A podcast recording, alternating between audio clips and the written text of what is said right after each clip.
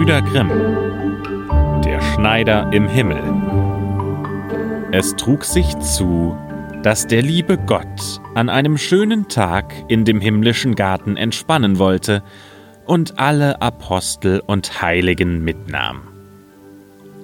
Niemand blieb mehr im Himmel, außer der heilige Petrus. Der Herr hatte ihm befohlen, während seiner Abwesenheit niemanden einzulassen. Petrus stand also an der Pforte und hielt Wache. Nicht lange, so klopfte jemand an. Petrus fragte, wer da wäre und was er wolle. Ich bin ein armer, ehrlicher Schneider, antwortete eine feine Stimme.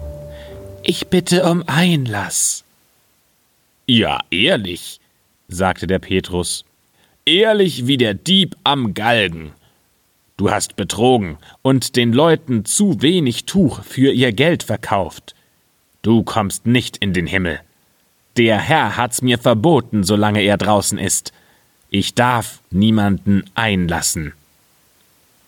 Seid doch barmherzig, rief der Schneider. Diese kleinen Lappen, die vom Tisch heruntergefallen sind. Sie sind nicht gestohlen und nicht der Rede wert. Seht, ich hinke und habe von dem Weg Blasen an den Füßen. Ich kann unmöglich wieder umkehren. Lasst mich nur hinein. Ich will alle schlechte Arbeit tun. Ich will die Kinder tragen, die Windeln waschen, die Bänke, auf denen sie gespielt haben, säubern und abwischen, und ihre zerrissenen Kleider flicken. Der heilige Petrus ließ sich aus Mitleid bewegen und öffnete dem lahmen Schneider die Himmelspforte so weit, dass der mit seinem dürren Leib hindurchschlüpfen konnte. Er musste sich in einen Winkel hinter der Tür setzen und sollte sich dort still und ruhig verhalten, damit ihn der Herr, wenn er zurückkäme, nicht bemerkte und zornig würde. Der Schneider gehorchte.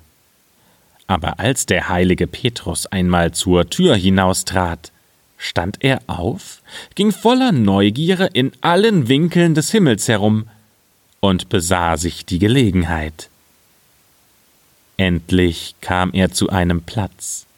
Da standen viele schöne und köstliche Stühle, und in der Mitte ein Sessel aus Gold der mit glänzenden Edelsteinen besetzt war.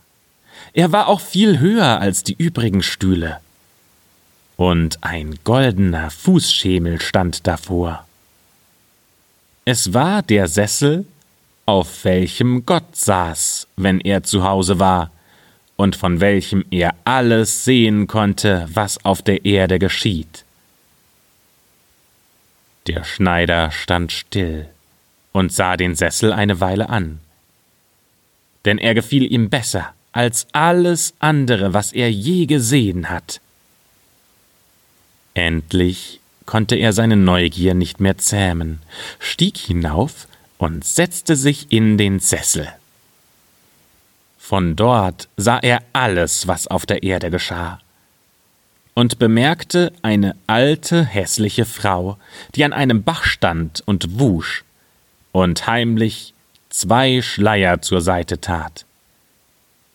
Der Schneider wurde bei diesem Anblick so sauer, dass er den goldenen Fußschemel griff und durch den Himmel auf die Erde hinab nach der alten Diebin warf.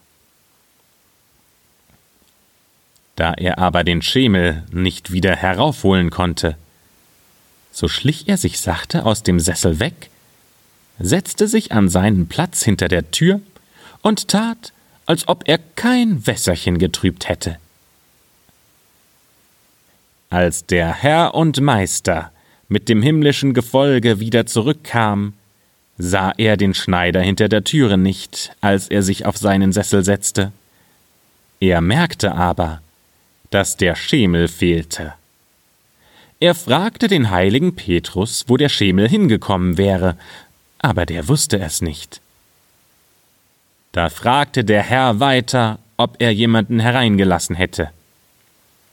Ich weiß niemand, antwortete Petrus, der dagewesen wäre, nur ein lahmer Schneider, der noch hinter der Tür sitzt. Da ließ der Herr den Schneider vor sich treten und fragte ihn, ob er den Schemel weggenommen hätte und wo er ihn hingetan hätte. O Herr, antwortete der Schneider freudig, ich hab ihn im Zorne hinab auf die Erde, nach einem alten Weib geworfen. Ich hab sie gesehen, wie sie bei einer Wäsche zwei Schleier gestohlen hat. O du Schalk, sprach der Herr, würde ich so richten, wie du richtest, was meinst du, wie es dir schon längst ergangen wäre? Ich hätte schon längst keine Stühle, Bänke, Sessel, ja keine Ofengabel mehr hier gehabt, sondern alles den Sündern hinterhergeworfen. Ab jetzt kannst du nicht mehr im Himmel bleiben, sondern musst wieder hinaus vor das Tor. Da kannst du sehen, wo du hinkommst. Hier soll niemand anderes strafen als ich alleine, der Herr. Petrus musste den Schneider wieder hinaus vor den Himmel bringen. Und weil er zerrissene Schuhe hatte und die Füße voller Blasen, nahm er einen Stock in die Hand und zog nach Wart ein Weil, wo die frommen Soldaten sitzen und es sich gut gehen ließen.